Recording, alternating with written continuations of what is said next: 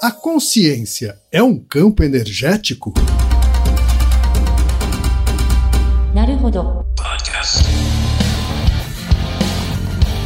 Bem-vindo ao Naruhodo, podcast para quem tem fome de aprender. Eu sou Ken Fujioka. Eu sou Altair de Souza. E hoje é dia de quê? Desapontando estudos.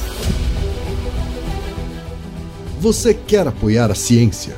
Quer apoiar o pensamento científico? Quer ajudar o Naruhodo a se manter no ar? Ouvir os episódios e espalhar a palavra já é um grande passo. Mas existe um outro jeito. Quem possibilita isso é a Orelo. Você escolhe um valor de contribuição mensal e tem acesso a conteúdos exclusivos, conteúdos antecipados e vantagens especiais. Além disso, você pode ter acesso ao nosso grupo fechado no Telegram e conversar comigo, com Altair e com outros apoiadores. Toda vez que você ouvir ou fizer download de um episódio pelo Orelo, vai também estar pingando uns trocadinhos para o nosso projeto. Combinado? Então baixe agora mesmo o app Orelo no endereço orelo.cc ou na sua loja de aplicativos e ajude a fortalecer o conhecimento científico.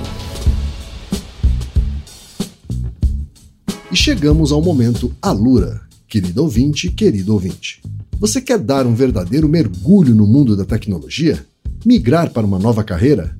Aprofundar-se nessa carreira?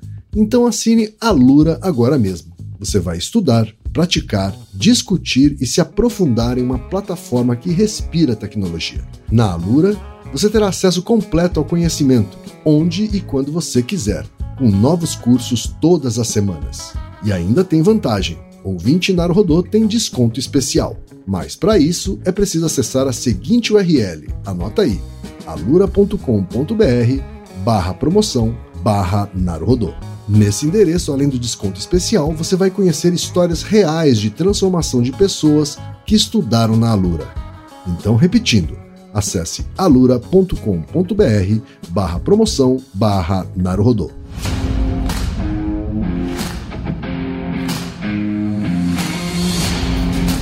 Altaí, temos pergunta de ouvintes, Altaí. A consciência é um campo energético? Não parece um título meio Paranauê assim? É, essa coisa da energia, não é isso? É, então. É, na verdade, esse é o título da notícia que um, o nosso principal ouvinte enviou, né? E vamos discutir o, tanto a divulgação quanto o artigo original, que gera insights muito legais sobre as teorias da consciência. Mas também temos um outro ouvinte que mandou uma pergunta correlata. Tá certo. Esse e-mail que o Altair se refere é do Paulo Alarcon, que fala de Caçapava, interior de São Paulo. Ele é analista de TI e também é podcaster, Altair. Ele é membro do Introvertendo, que é um podcast onde autistas conversam. Muito legal, aliás, esse podcast. Olha só. E ele diz o seguinte: Acompanho semanalmente o Naruhodô sendo um dos meus podcasts favoritos, e hoje me veio uma questão que achei legal enviar para vocês. Recentemente li uma matéria chamada A Consciência é um Campo Energético, afirma estudo. E aí ele manda o link. E embora seja baseado em um artigo científico, ele manda o link também, o texto me pareceu algo não muito científico. As conclusões parecem ter simplesmente surgido sem uma cadeia lógica de evidências. Mesmo assim, a leitura me inspirou a filosofar sobre o que é a consciência e trazer as seguintes questões quais são as descobertas mais recentes e teorias mais promissoras sobre a natureza da consciência? Como a consciência pode ter surgido e evoluído ao longo da existência da vida? Vejo que meus animais têm alguma forma de consciência, conseguindo fazer planos simples e aprender rapidamente. Consciência poderia surgir em máquinas? Parabéns pelo trabalho e saudações. Saudações para você também, Paulo. É isso aí. Me senti o Spock agora, né? É. E também temos a mensagem do Breno Souza, que é de Paulínia, também no interior de São Paulo, e é fotógrafo. E o Breno diz o seguinte: Estou com um pensamento filosófico bem intrigante que não consigo desenvolver nenhuma forma de observar alguma solução. Uma pessoa que não tenha os cinco sentidos saberia da sua existência? Partindo do pressuposto que ela nasceu assim e tem 0% dessas possibilidades. Eu pensei bastante, mas travei na questão social e cultural. Até o momento não consigo pensar em outra coisa além de que ela não saberia ou perceberia sua existência. Para a pessoa desenvolver consciência, ela precisa de estímulos externos, de experiências sensoriais, culturais e sociais? O corpo de alguém com essas condições ao nascer precisará respirar e realizar diversas atividades vitais para sobreviver. Isso é uma experiência sensorial de certo modo. Será que ela conseguiria perceber isso? Outra dúvida: alguém nessas condições sentiria dor também? A dor depende de neurotransmissores ou de algum fator dos cinco sentidos? Muito obrigado, adoro o trabalho de vocês. Um grande abraço. Um grande abraço para você também, Breno. É isso aí, abraço. E aí, Altair, o que, que a ciência tem a dizer sobre a consciência, Altair? Você acha que ele é um campo energético? Olha, Altair, eu tendo a achar que não. Então, é, é, primeiro falando do, do e-mail sobre a divulgação, né? O artigo no, no site da Hype, é, Hype Science é exatamente o esse é o título. A consciência é um campo energético, afirma estudo. Uhum. Não, sabe, não. Tem o link do artigo original. No artigo original, que é um artigo de 2020, é um artigo publicado numa revista séria e tudo mais, assim, é, é bem discutido. O título do artigo, né, Integrando informação no cérebro, né, no- nos campos magnéticos do cérebro, né, e é uma teoria de consciência. Certo. A base desse artigo, né, que é do McFadden, ele é um conhecido estudioso da área de, de consciência já, né? Então, assim, a primeira coisa para deixar claro é que teorias de consciência são uma bagunça. Tem várias, a galera treta, e não é a questão ficar falando de treta de cientista, assim, porque é uma, um bagulho meio sem graça. Esse episódio em particular, esse 351, ele é muito conectado com o episódio antigo que a gente gravou, que é o 67. O 67 é como funciona o cérebro quando conversamos com nós mesmos. Sim. Nesse episódio 67, a gente fala das teorias dos três níveis de consciência, né? A consciência funcional, a teoria da mente e a metaconsciência, que é uma teoria de um cara clássico da área de, do Affective Neuroscience, que é o Jacques Panksepp, que faleceu um pouco depois desse episódio, inclusive, né? O episódio até em homenagem a ele, que foi um grande pesquisador. Essa teoria de que a gente tem três instâncias da consciência, que é, por exemplo, a consciência funcional, seria essa essa sensação de que você está no mundo, mesmo não percebendo isso. Então pensa, por exemplo, um inseto ou uma planta, não precisa ter consciência dela mesmo para reagir a um estímulo. Então, quando você é uma planta e cai uma gota de água na sua folha, você tem uma certa reação. A planta não precisa saber disso para reagir. Então, essa consciência funcional, tipo a consciência de que seu corpo está ali, ela é presente em qualquer organismo. Tipo, se é um organismo vivo, tem consciência, essa consciência funcional. A teoria da mente é a capacidade de eu imaginar na minha cabeça o que você está fazendo. É a capacidade de eu separar eu mesmo do outro. Eu sou um or- organismo diferente do outro. Eu não preciso ter consciência disso. Eu só preciso perceber que você é um outro e tem uma cabeça diferente da minha. Por exemplo, é só pensar uma presa e um predador. A presa não precisa ficar pensando o que, que o predador tá pensando, ela precisa fugir. E saber que o predador é um outro. Né? E isso é um nível de teoria da mente. Ou, por exemplo, a gente vê isso muito em inseto. Um exemplo é a, tem um tipo de aranha que come outras aranhas. Inclusive come aranhas que comem aranhas. Certo. Então, veja a meta, o- a elaboração, né? Tipo, eu quero comer uma aranha que também pode me comer. Então eu tenho que fazer todo um estratagema. O bagulho é doido. Pra comer antes de ser comido. Isso, porque o organismo é muito simples, né? Então pensa uma aranhinha miudinha, né? Você não precisa de muito tecido nervoso, né? De muito cérebro para ter é, teoria da mente. Já a metaconsciência é o que a gente entende no senso comum como consciência, que é essa autorreflexão, tá? Essa ciência, só o último nível. Isso que a gente explorou bastante no episódio 67, eu fiz um pequeno resumo aqui.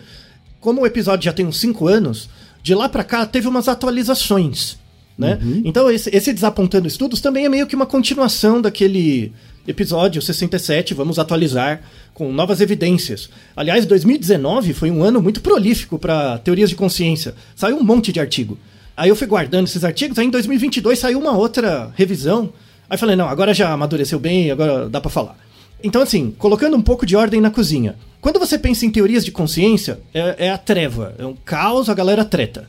E, e eu tô falando das teorias sérias, não tô falando nem dos picareta quântico, tá? Que isso aí eu nem, nem vou gastar tempo. Porque tem muitas perguntas. O que é consciência? Por que, que a consciência ocorre? E aí, falando a consciência, eu tô falando a metaconsciência, essa autorreflexão da gente mesmo, tá? Esse último nível. Os outros são mais fáceis. O que é consciência? Por que, que ela ocorre? Como ela ocorre? E se ter consciência de si mesmo importa pra alguma coisa? Porque, por exemplo, eu posso ser uma, uma aranha eu vivo muito bem, faço as minhas coisas, me reproduzo, mas eu não preciso ter consciência de mim mesmo. Sim. É, é, será que ela importa? Será que ter essa metaconsciência é de fato importante ou só foi um coproduto de outras coisas? Ou seja, aconteceu por acaso? Tem, aí tem o povo brigando com isso. Então, assim, a primeira grande pergunta a ser respondida é o que é consciência. Aí tem os ataques. Assim, a primeira coisa que é consensual é que não existe consciência sem cérebro. E não existe cérebro sem consciência. Essa metaconsciência que a gente está falando. né? Isso, é a metaconsciência. É. Então, assim, a consciência tem um correlato no cérebro. Certo. Então, qualquer teoria que você falar, que por exemplo, que fala que a consciência emerge como um campo a partir da atividade neuronal e não tem nenhuma relação com o que o cérebro produz, é Paranauê. Então, a consciência emerge dos produtos da atividade do cérebro. Ponto. Ok. E quais são os produtos da atividade do cérebro? Tem áreas cerebrais, tem áreas que têm funções um pouco diferentes. A atividade dos neurônios, que aí são os pulsos elétricos, é um outro produto. E os neurotransmissores, são outro produto. Então tem gente, tem teorias da consciência que fala a consciência tem a ver com áreas do cérebro específicas. Aí eles falam do córtex pré-frontal, fala do tálamo, da ínsula e coisas do tipo. Essa teoria da consciência associada a, uma, a áreas específicas, essa tá caindo um pouco. Tá? Tá caindo um pouco, sobretudo porque como que você testa se tem uma área da metaconsciência? Lesando a área.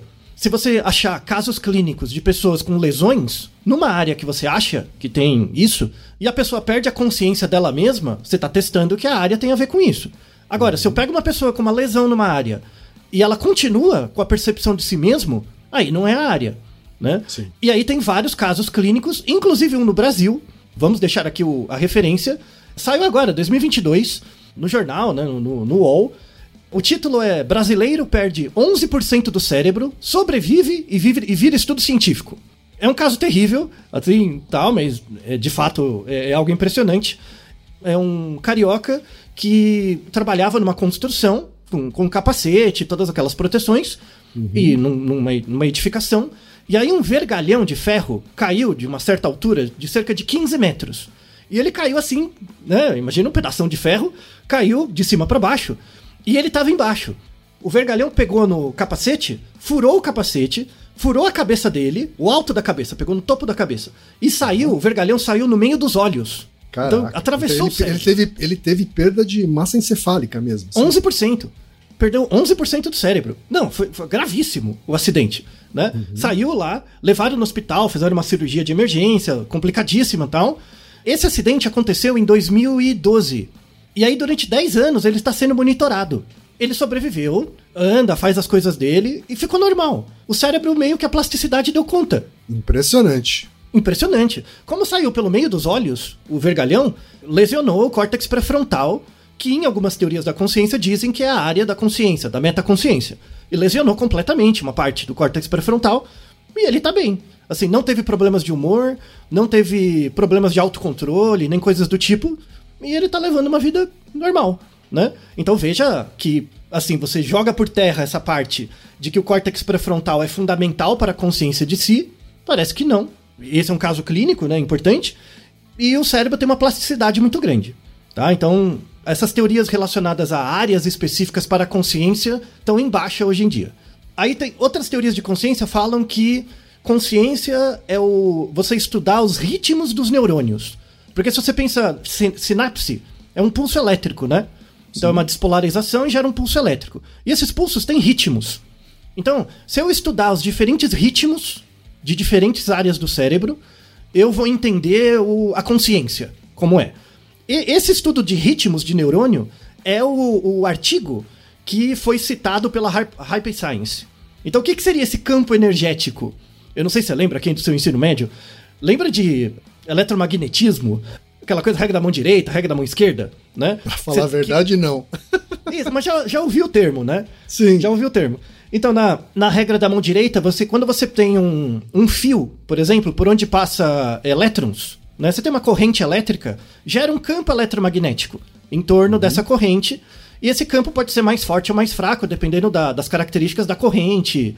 Enfim. No nosso cérebro tem esse campo eletromagnético também, porque os neurônios emitem pulsos elétricos. Tanto é que se eu colocar um eletrodo na sua cabeça, eu consigo captar o sinal. Esse sinal captado é o pulso eletromagnético. Então, isso tem a ver com o título do nosso episódio. Então, a consciência é um campo energético? Não, mas é um campo eletromagnético. Que você aprende no ensino médio, tá? Então, Uhum. se, você, se você imaginar que o feixe nervoso é um fio e passa elétrons ali, né? Passam íons, que é a bomba de sódio e potássio, cria-se um campo eletromagnético em volta. A confusão da divulgação é confundir campo eletromagnético Um campo energético. campo energético, sabe? Uma coisa. pa- Aí eh, virou Paranauê completo.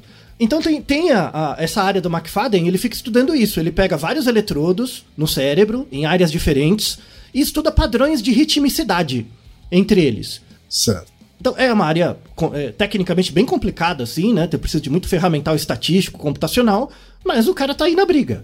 Então foi, foi uma espécie de generalização, uma simplificação que acabou incorrendo aí numa, numa palavra problemática, né, Altair? Isso, exatamente. Então, é, é que assim, no. no- é, é claramente quem escreveu o, o artigo lá na Hyper Science só leu o abstract.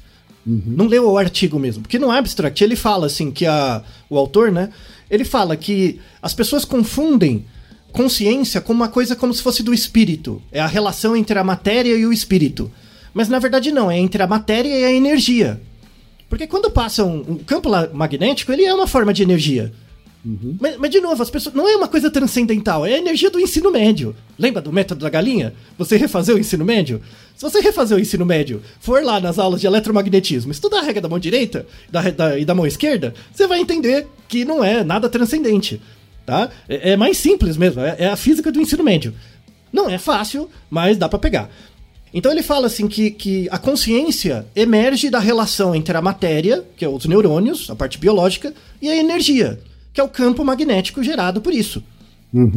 Se você pega feixes de neurônios pulsando, eles têm um certo ritmo, né? Gera uma onda com um certo padrão. E essa onda, ela é estocástica, ou seja, a onda acontece ao longo do tempo. Então, imagina que eu estou avaliando neurônios pulsando por um minuto. Você tem duas variáveis juntas, que é o pulso nervoso e o tempo. Né? No segundo 1, um, no segundo 2, no segundo 3. São, isso é chamado. É, é um evento estocástico. Porque é um evento que ocorre junto com o tempo. E aí o que o McFadden defende é que assim, a consciência, ela não depende do tempo. Ela depende da matéria. Né? Ela depende dos pulsos, do padrão dos pulsos. Então, por exemplo, quando eu te mostro um estímulo que é um cachorro, o seu cérebro vai ter um padrão de ativação do cérebro todo em relação a essa imagem. E esse toda vez que você vê um cachorro, vai ter esse mesmo padrão de ativação. E isso é a consciência. Então, quando eu vejo um cachorro e quando você vê um cachorro, a gente pode falar cachorro, mas nosso padrão de atividade neuronal pode ser um pouquinho diferente. É individual. É, ele acha que é um RG das pessoas, assim.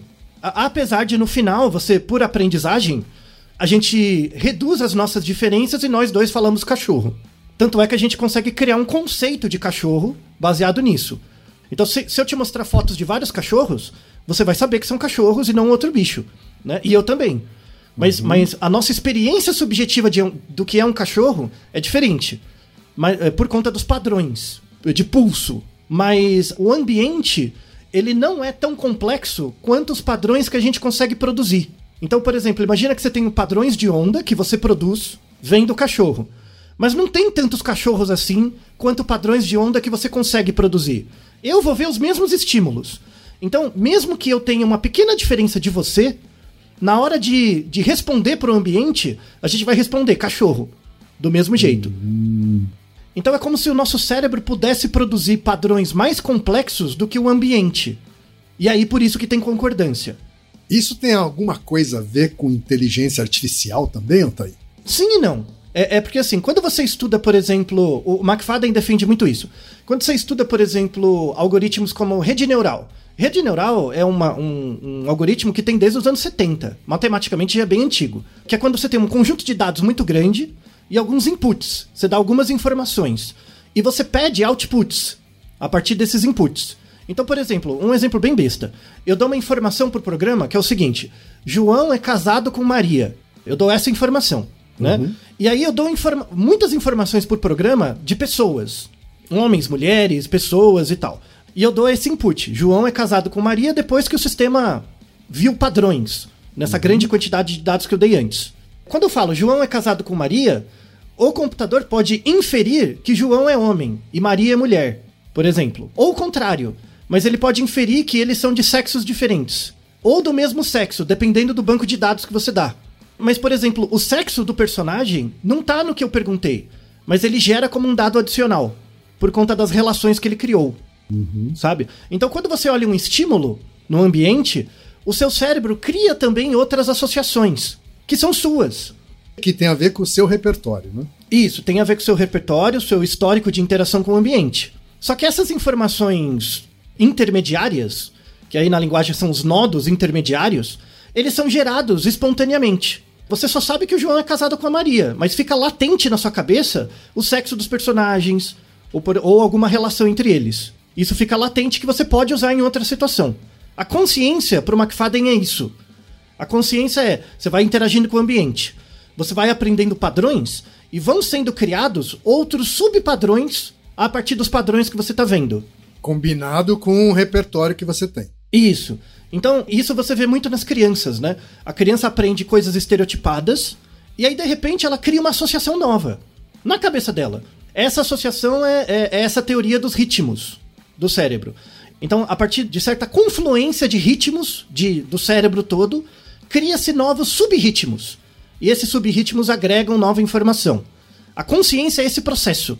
É um processo de complexificação dos inputs ambientais feitos por cada indivíduo, porque a gente tem uma causa material, que é um cérebro capaz de decodificar informações de forma muito mais complexa do que os inputs do ambiente. Tudo bem? Meio chá de cogumelo, né? É complexo. É complexo, então. A teoria do McFadden, ele ainda defende, tem uma galera, mas assim, tecnicamente ela é muito complicada de, ter- de testar, sabe? Porque captar pulso magnético do cérebro é é complicado. Tem teorias melhores, não precisa ser tão complicado. Pode ser que não seja verdade, mas tem coisas melhores. Tem uma, uma outra linha de teoria sobre consciência que tenta estudar neurotransmissor. Então, padrão de ativação, sobretudo dopamina e GABA. Fica estudando o padrão de dopamina, de GABA no cérebro, a relação com memória, o FOS também, enfim, várias substâncias, não, não a parte elétrica, mas sim a parte dinâmica do cérebro. Então, consciência emerge a partir do padrão de atividade de dopamina e GABA. Então, por exemplo, imagina que eu coloco uma- um fundo branco e mostro pra você uma palavra. Só que essa palavra tá num branco bem clarinho. Tipo, você não consegue discriminar do- o- a palavra do fundo. Aí eu vou deixando essa, essa palavra mais escura, né? Ou seja, eu vou, vou chegando perto do seu limiar perceptual, visual, pra discriminar a palavra. Só que na verdade a gente tem dois limiares. Tem um limiar em que você percebe a palavra, mas não percebe que percebeu. Tipo, sabe quando você tá olhando uma coisa, fala, tem alguma coisa aí, mas eu não sei o que é. Sabe? É essa. E tem o outro que é quando você sabe mesmo. Fala, não, é, tá escrito casa. Sabe? Que é quando você quiser ler. Então tem essa pré-ativação e depois tem a consciência da ativação. Então o, o pessoal estuda muito isso com dopamina. Então, a- às vezes você vai aumentando a quantidade de dopamina, assim, a pessoa vai vendo o degradê ali, a palavra vai ficando mais escura, você vê que o- o- a quantidade de dopamina vai aumentando. Quando você percebe, tipo, ah, tá escrito casa, você tem um- uma dopamina mais alta. Você tem uma atividade maior. Tá. Vamos deixar artigos na descrição que vem isso. Por exemplo, então a, a consciência seria se o padrão de dopamina ou a redução de GABA, tem glutamato, aí não importa. Mas a, a, a partir de um certo grau de interação com o ambiente, você tem um ganho de neurotransmissor e isso faz com que você se dê conta. Nossa, é isso aqui. É, tipo, é meio que o seu cérebro puxa a atenção de para alguma coisa. Então, é- essa é uma hipótese ligada a neurotransmissores. Um pouco mais fácil de medir essa, né, Altair? Um pouco mais fácil de medir, tem modelo animal, enfim, dá pra medir, enfim, legal. Mas tem uma outra teoria, mais recente, recente assim, é de 2011, mas ela tá ganhando força. Essa teoria, ela é, ela é boa porque ela é extremamente simples e é fácil de testar. É de um autor que chama Alex Clearemans, Clearemans, da Universidade de Bruxelas. Esse autor, ele, ele desenvolveu uma teoria, ele pesquisa consciência há muito tempo. Ele, ele desenvolveu uma teoria que chama tese da plasticidade radical, que é o seguinte: consciência emerge de dois processos, da plasticidade do cérebro e da sua capacidade de aprender. Então, na verdade, consciência não é um atributo do cérebro, é o processo de aprendizagem que o nosso cérebro tem. Aí ele dá um exemplo muito bom, que é o do termostato. Sabe o que é um termostato? É assim, Uhum. é um aparelho elétrico, mecânico, né? Que a partir de uma certa temperatura ele desliga, Sim. né? Então, muito usado, sei lá, você vai chocar ovo, por exemplo, você coloca um termostato para não esquentar de mais nem de menos. Um aparelho de ar-condicionado tem isso também. Isso, tem, né? tem o- é, vários aparelhos têm o termostato. Então pensa, por exemplo, eu vou ligar o termostato, quando passar de 40 graus, ele desliga, né? E aí não esquenta mais. O, termo- o termostato, ele é sensível à temperatura, você concorda? Sim. Tanto é que, né, o, o aparelho, a- a- o device, ele é sensível à temperatura. Mas ele seria consciente da temperatura? Hum, não. Não, certo? Então, isso é a primeira, o- o- a primeira conclusão. Você pode ser sensível a alguma coisa, mas não consciente dessa coisa. Nesse sentido, os computadores são sensíveis. São sensíveis à, à variação de potencial, são sensíveis a variações de campo magnético, mas não quer dizer que eles têm consciência disso. Então, assim, um, um termostato não é consciente de si mesmo. Beleza. Mas por que, que nós somos? Se você parar pra pensar, a gente tem um termostato, entre aspas, interno. Porque você diz, tá frio, tá calor. Tem uma parte do seu corpo que regula isso, a termorregulação. O termostato, ele sabe quanto tá mais ou menos do que 40 graus. Mas para o termostato não importa. 40 graus, para ele não é quente ou frio. Ele não tem essa experiência do quente e frio. Você setou ele para 40 graus e pronto. Então, o que, que seria a consciência? Seria a percepção de quente ou frio. Então, eu sou um termostato também, mas eu tenho um julgamento interno do que é quente e frio. Quente e frio são emoções. Então, pensa, por exemplo, se você tivesse nascido no Canadá. A sua experiência de quente e frio é diferente de se você morasse no Brasil. Apesar de nós, tanto você canadense quanto você brasileiro, os dois têm o termostato. Os dois são sensíveis ao frio e ao calor. Mas na hora de ter a experiência de frio e calor, é diferente. Então, a consciência, ela é uma percepção junto com uma emoção. Então, quando você fala tá quente ou tá frio, não é só a temperatura, é um julgamento sobre isso. Então, uma parte da consciência é essa percepção barra emoção das coisas, mais a plasticidade do cérebro. Então, a, a sua experiência de quente e frio muda o seu cérebro. O seu cérebro se, se molda a essa experiência de aprendizado do ambiente.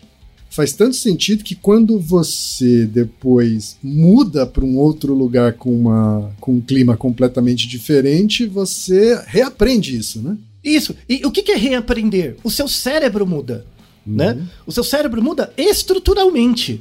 Tanto que ele mostra, né? é, diferenças tanto de campo, né? De padrão de atividade de neuronal, quanto ele junta, né? a a- a padrão- o padrão de atividade neuronal com o neurotransmissor. Um dos dois, né? O seu cérebro muda.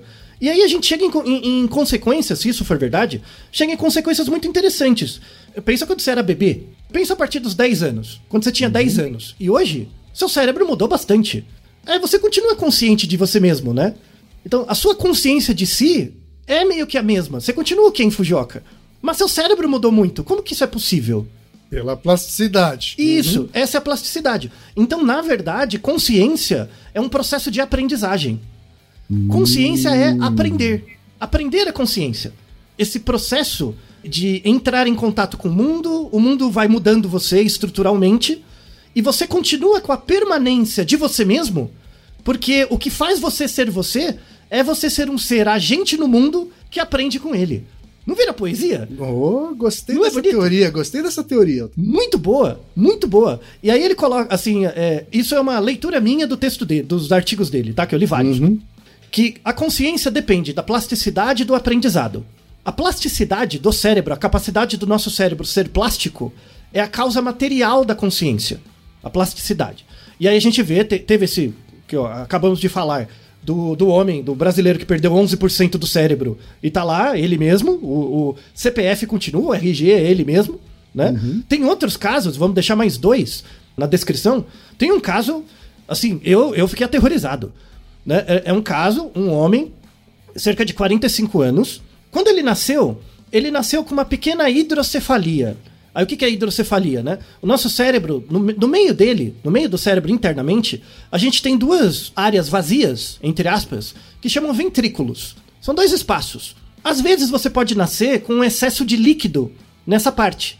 E aí gera pressão no, no resto do cérebro, tem que drenar, enfim.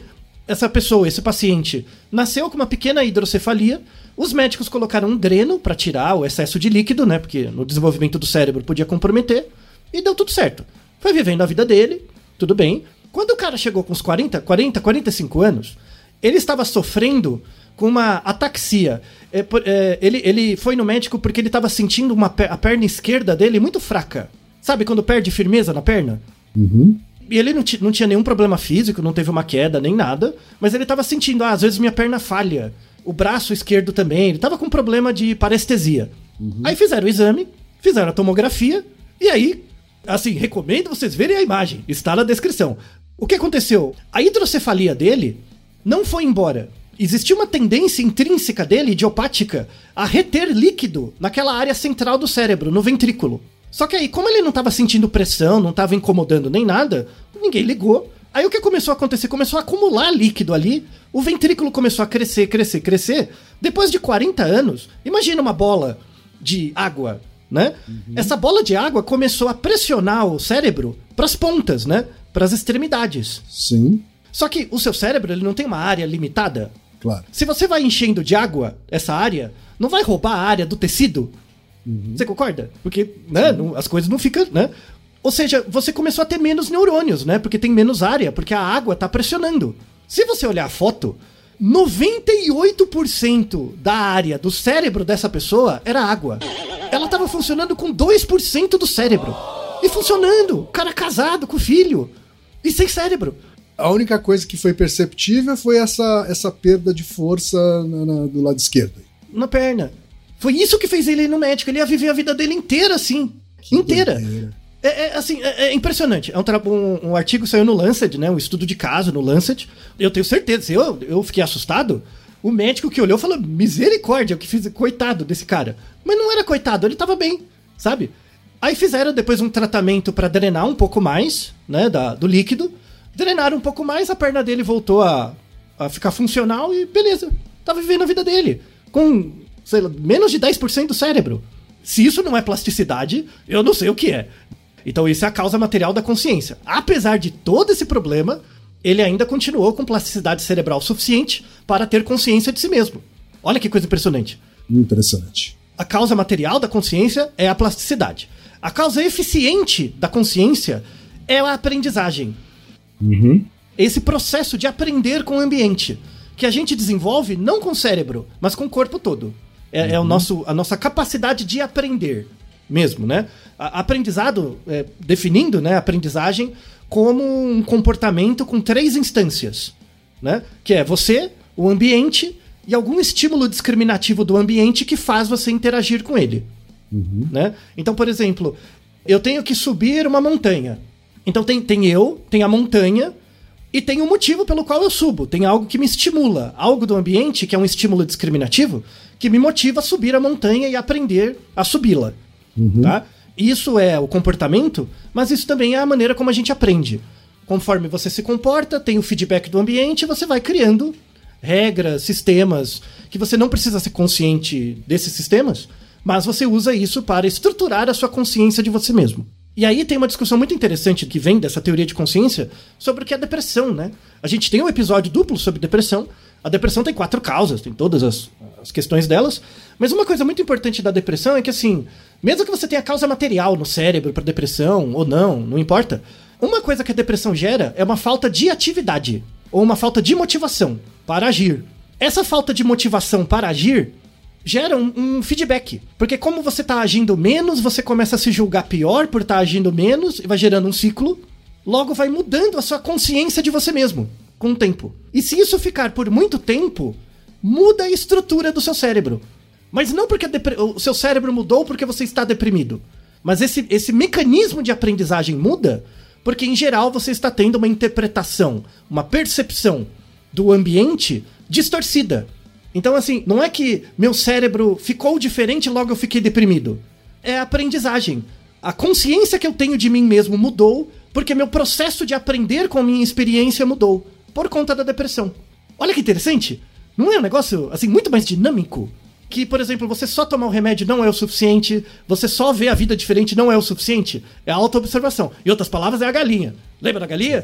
A galinha agora vai estar em todos os episódios, praticamente. A galinha entra como isso. Esse método de autoobservação, de aprendizagem, é o que te dá consciência. É esse movimento. Né? Uhum. É fantástico. É uma teoria muito boa. Por isso que quando eu comecei a estudar mais, aí tem o paper de 2022, né, apresentando isso, eu falei, não, agora sim. Agora sim, antes estava o caos. Mas é, essa teoria deu uma ligada, uma arrumada na cozinha. Uhum. Para começar a fechar a ideia desse episódio, pensa comigo, quem, ó.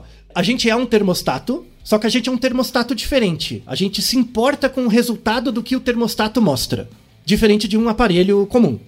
A partir do momento que o termostato reflete sobre ele mesmo e aprende com o resultado do que ele produz, dizendo tá quente ou tá frio, você cria uma emoção a partir do output do ambiente. Essa emoção, mais a capacidade inerente do cérebro de ser plástico, gera consciência. Consciência é a junção dessas duas coisas, da plasticidade e do processo de aprendizagem. Isso marca a causa material e eficiente da consciência. O que a gente não sabe? A causa formal e a final. O que é a causa formal? Tudo bem, plasticidade cerebral a gente vê. Se você lesionar o cérebro, seu cérebro compensa. Né? Por exemplo, tem, vamos deixar um artigo na descrição também, que pessoas que perderam a visão, cegas, ficaram cegas, não, não de nascença, né? Que ficaram, né? Uhum. Com o passar do tempo, aí avaliando o cérebro delas, elas começaram a usar o córtex visual para processar informação tátil, por exemplo. Uhum. Então ela vê a, o que ela põe a mão. Você vê o que você põe a mão. Ela forma uma imagem a partir do, do toque. Do tato. Do tato. Usando, porque a, a área tátil é, é, relativamente distante da área visual, tá? No uhum. cérebro mesmo. Mas a, as pessoas cegas acabam usando a área para não jogar fora o material, sabe? Aproveita claro. o material do, da, do córtex visual para processar tato. Então a pessoa vê o, o, pegado, sabe? Ela vê a pegada que ela faz, ela vê. Uhum. Vê mesmo, de verdade. A experiência de visão é o tato né? Então, essa plasticidade é uma coisa fantástica. Então, assim, a gente vê a plasticidade, mas como ela acontece? Na, nas menores partes. Aí cai na mesma questão. Será que é pulso nervoso? Será que é neurotransmissor? Será que é os dois? Isso é a causa formal e a gente não sabe. A gente sabe que acontece, mas não sabe como ainda. Então, vai ter que esperar uns 20 anos para falar sobre a causa formal da consciência. Eu não faço a menor ideia. E a última causa, que é a causa final da consciência, é a mais difícil de responder. Porque assim, por que, que a consciência existe? Tem gente que acha que tem um motivo, que é adaptativo, que gera mais descendentes e tal, por conta da cognição, enfim. Eu sou, assim, isso assim, dá para defender um lado. Eu sou da opinião que a, que a consciência é um coproduto e ela não tem por que ter uma causa, uma, um motivo para existir. É, acho que isso tem muito a ver com a visão de mundo da, das pessoas, é importante separar isso, né? Você pode pensar que as coisas têm um motivo de existir, mas em geral, o, o mundo não faz sentido. O mundo em geral, o mundo fora das pessoas, o mundo da natureza, mesmo fora dos humanos, ele não faz muito sentido. Ele tem regras próprias que se autorregulam, mas onde tudo isso começou? Não importa. A partir do momento que você nasce num mundo que já existe, você pode criar sentido nele. Você pode criar significado nele. Então, por exemplo, quando você nasceu, quem? Um, já existia um mundo muito grande antes de você. Depois você morreu, o mundo vai continuar existindo. É isso. O mundo não precisa fazer sentido para você, mas você tem que criar sentido a partir da sua existência no mundo. Uhum. Né? Essa é uma das tarefas da sua consciência, é gerar esse senso de sentido. Mas não é porque você vê um sentido no mundo que o mundo em si tem sentido, a menos que você seja o dono do mundo ou onipotente. A causa final, assim, para aí minha observação, tá? Tem referências para isso. Eu não sou o único, tem uma classe de pessoas que fala que estudar o porquê da consciência é uma pergunta meio besta. Porque na verdade ela só se desenvolveu como coprodutos de outros processos complexos. A consciência surgiu, tipo, ah, os organismos foram ficando mais complexos, e aí a consciência, pluf, o indivíduo apareceu de repente. Ué, por que, que eu tô fazendo isso? Mas ele podia não ter aparecido. Isso tem a ver com a pergunta do nosso segundo ouvinte, que é o Breno. Que ele fala: se uma pessoa nascer sem os cinco sentidos, ela saberia da sua existência? Eu, eu volto isso com uma pergunta: ela precisa saber? Você precisa saber da sua existência para existir? É, em última instância, não, né? Isso. Agora, pode ser que a consciência tenha ajudado a estimular, por exemplo, os seres humanos a utilizarem o seu, a sua capacidade cognitiva de uma forma que sem, sem incentivo ele não usaria. Então, é- essa é uma, uma outra. É, é a teoria da cognição social. Né? Então, assim, surgiu. A, a consciência surgiu por acaso, a metaconsciência, né? A consciência de si surgiu por acaso, mas depois ela, a- as pessoas começaram a olhar umas para as outras e começou a dar uma interação. E aí você conseguiu criar um sistema de seleção de atributos mais rápido do que a seleção sexual. Porque aí a- você tem que juntar com uma outra pessoa, ter um filhote para passar informação genética, né? Uhum. com a consciência de si e com a, a consciência social, você consegue passar meme, né? Então eu Sim. conto um meme pra você que me coloca numa posição maior dentro do grupo, ou seja, eu gero descendentes com maior sucesso reprodutivo sem precisar ser mais forte. Eu posso ser mais esperto, né? Sim. Ou ter mais conexões, ou vir de uma família, de um grupo diferente.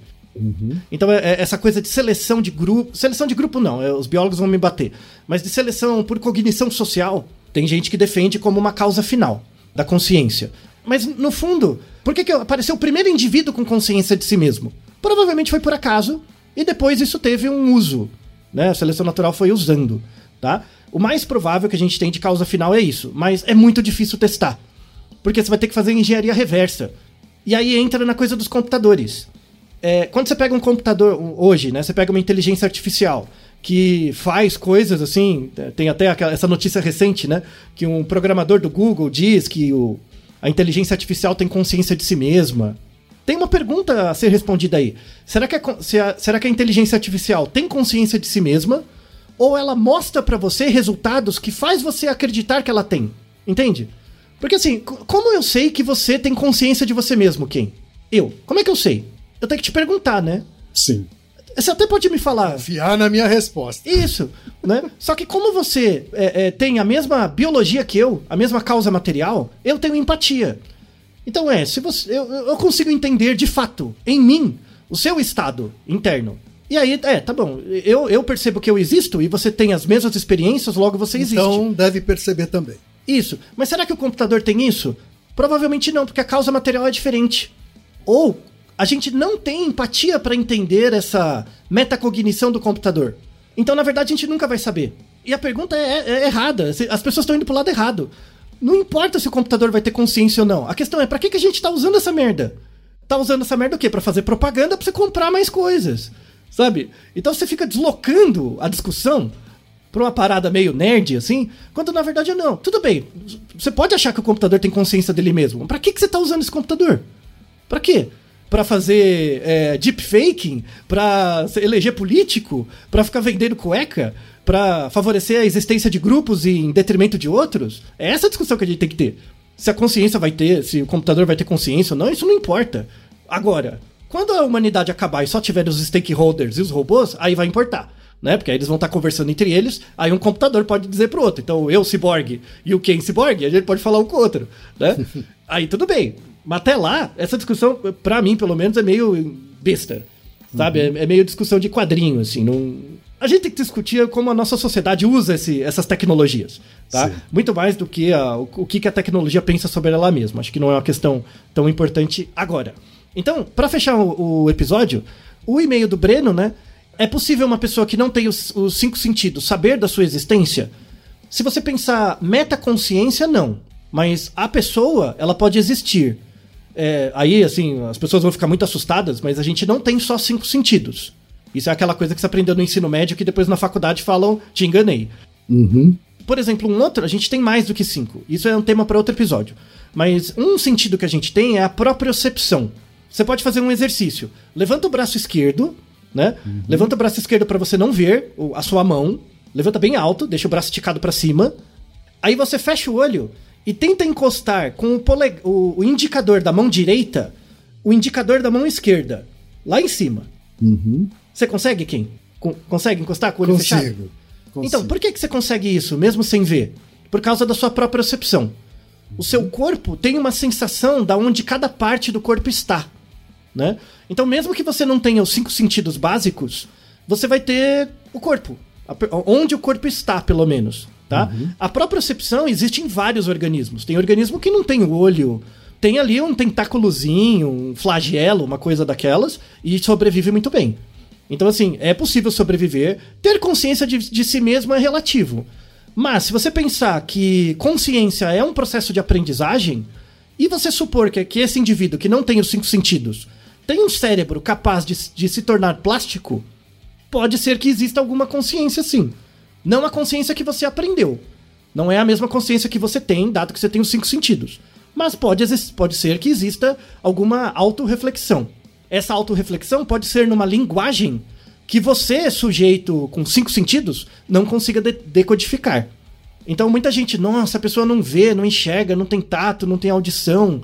Que vida triste. Será? É igual o negócio do computador, né, Kim? Será? Não sei. Né? Uhum. É, é, falta alteridade. A gente tinha que construir um aparelho para entrar em contato com essa pessoa e perguntar como que é. E aí tem, tem um artigo, dois artigos muito bons, assim, que eles fazem isso com pessoas com. em estado vegetativo. A pessoa está em estado vegetativo, sem morte cerebral. Uhum. Aí eles colocam a pessoa numa ressonância. Tem um artigo é, é, clássico disso, que ele o, o, dava uma instrução verbal para a pessoa, né? E falava: imagina você mesmo jogando tênis. Uhum. Aí pegava o padrão de atividade neuronal. Agora imagina você sentado num sofá em casa. E aí eles pegavam essas duas situações, uma que ele se a movimento e a outra que é parado. Uhum. São duas áreas cerebrais diferentes. Do, dois padrões de atividades diferentes do cérebro. Uhum. Aí eles treinavam a pessoa para transformar isso em sim e não. Né? Então eu te faço uma pergunta. Toda vez que você quer falar sim, imagina que você está jogando tênis. Toda vez que você quer falar não, imagina que você está sentado na sala. Né? E aí o artigo, um artigo mostra que para um caso, né, um n igual a 1, é, quando eles fizeram esse treinamento e depois as perguntas, a pessoa acertou mais perguntas que o acaso. Né? Hum. Então eles usaram isso como uma, uma um teste para mostrar que tem alguém ali. Né? Tem uma uhum. pessoa ali. Né? Só que você tem que descobrir uma. Uma, uma linguagem, né? Uma linguagem, um método para acessar aquela pessoa. Né? Então eu, eu não deixo de comparar isso, tipo, a, a, a tecnologia necessária para entrar em contato com pessoas que estão presas dentro do próprio corpo, por exemplo, com questões indígenas. Quando você tem uma tribo, um grupo originário, né? E você quer entrar em contato com eles sem aculturá-los, né? É a mesma coisa. Que método eu vou desenvolver para entrar ali e entender como eles funcionam sem, sem mexer, sabe? Sem, sem mudar. Uhum. Tem uma ligação muito grande entre método antropológico e esse método de acesso a, a grupos ou uma pessoa que, no caso, tem limitações físicas mas quando você pensa numa tribo, num, num grupo indígena, o que quer que seja, eles não têm limitações, eles têm percepções do mundo diferentes. E como é que você cria uma, um método para entrar em contato com isso? Esse também é um outro grande desafio, e é um desafio, inclusive, da teoria do Clearemans, que é, se você pega povos originários e tal, como que é a estrutura de consciência deles? Porque a plasticidade tem, plasticidade todo organismo tem, então é algo, uhum. a causa material. Mas como é a causa eficiente? Como que se dá o processo de aprendizagem, culturalmente falando, gerando diferenças de cérebros tão diferentes? Né? Processos de aprendizagem em cérebros de forma tão diferente. Eu acho isso fantástico. Fascinante. Muito, muito melhor do que para que, que a consciência serve, sabe? É formidável. Então espero que vocês tenham aproveitado a, a, discussão. Esse foi um papo cabeça, né, Kim? Foi, esse foi, foi pesado. Literalmente, né? literalmente é, cabeça. Conscientemente isso. cabeça. É, então, mas eu espero que isso tenha gerado plasticidade do seu cérebro, né? Para gerar novas conexões e padrões de atividade. Seu cérebro mudará a partir daí. E logo, se você realmente aprendeu alguma coisa, né? Passe para frente e transforme, modifique a sua galinha interna, né? Com base nisso. Para mim, a representação do, do, do, aprendizado da consciência é uma galinha. Né? Eu, eu, eu faço essa associação mesmo, tá? Todo mundo tem uma galinhazinha aí dentro. E essa galinhazinha vai mudando o seu cérebro, vai ciscando dentro do seu cérebro, gerando formas diferentes. Tá? Essa é a metáfora que eu crio para, para esse episódio. Acredito que respondemos a pergunta do Breno e do Paulo. Assim, a, a divulgação do artigo sobre consciência é um campo energético nada a ver, mas gerou insights para uma discussão bem mais interessante e aprofundada. E agradeço ao Ken sempre pela paciência em ouvir as minhas viagens. e ao Reginaldo também, né? e é isso daí, Naru Rodô, ilustríssimo 20. E você já sabe, aqui no Rodô, quem faz a pauta é você. Você tem alguma pergunta pra gente ou quer comentar algum episódio? Escreva pra nós. Podcast podcast@naruhodô.com.br. Repetindo? Podcast podcast@naruhodô.com.br. E lembre-se, mande nome completo, idade, profissão e a cidade de onde você está falando. É isso aí. Naruhodô. Esse podcast é apresentado por b9.com.br.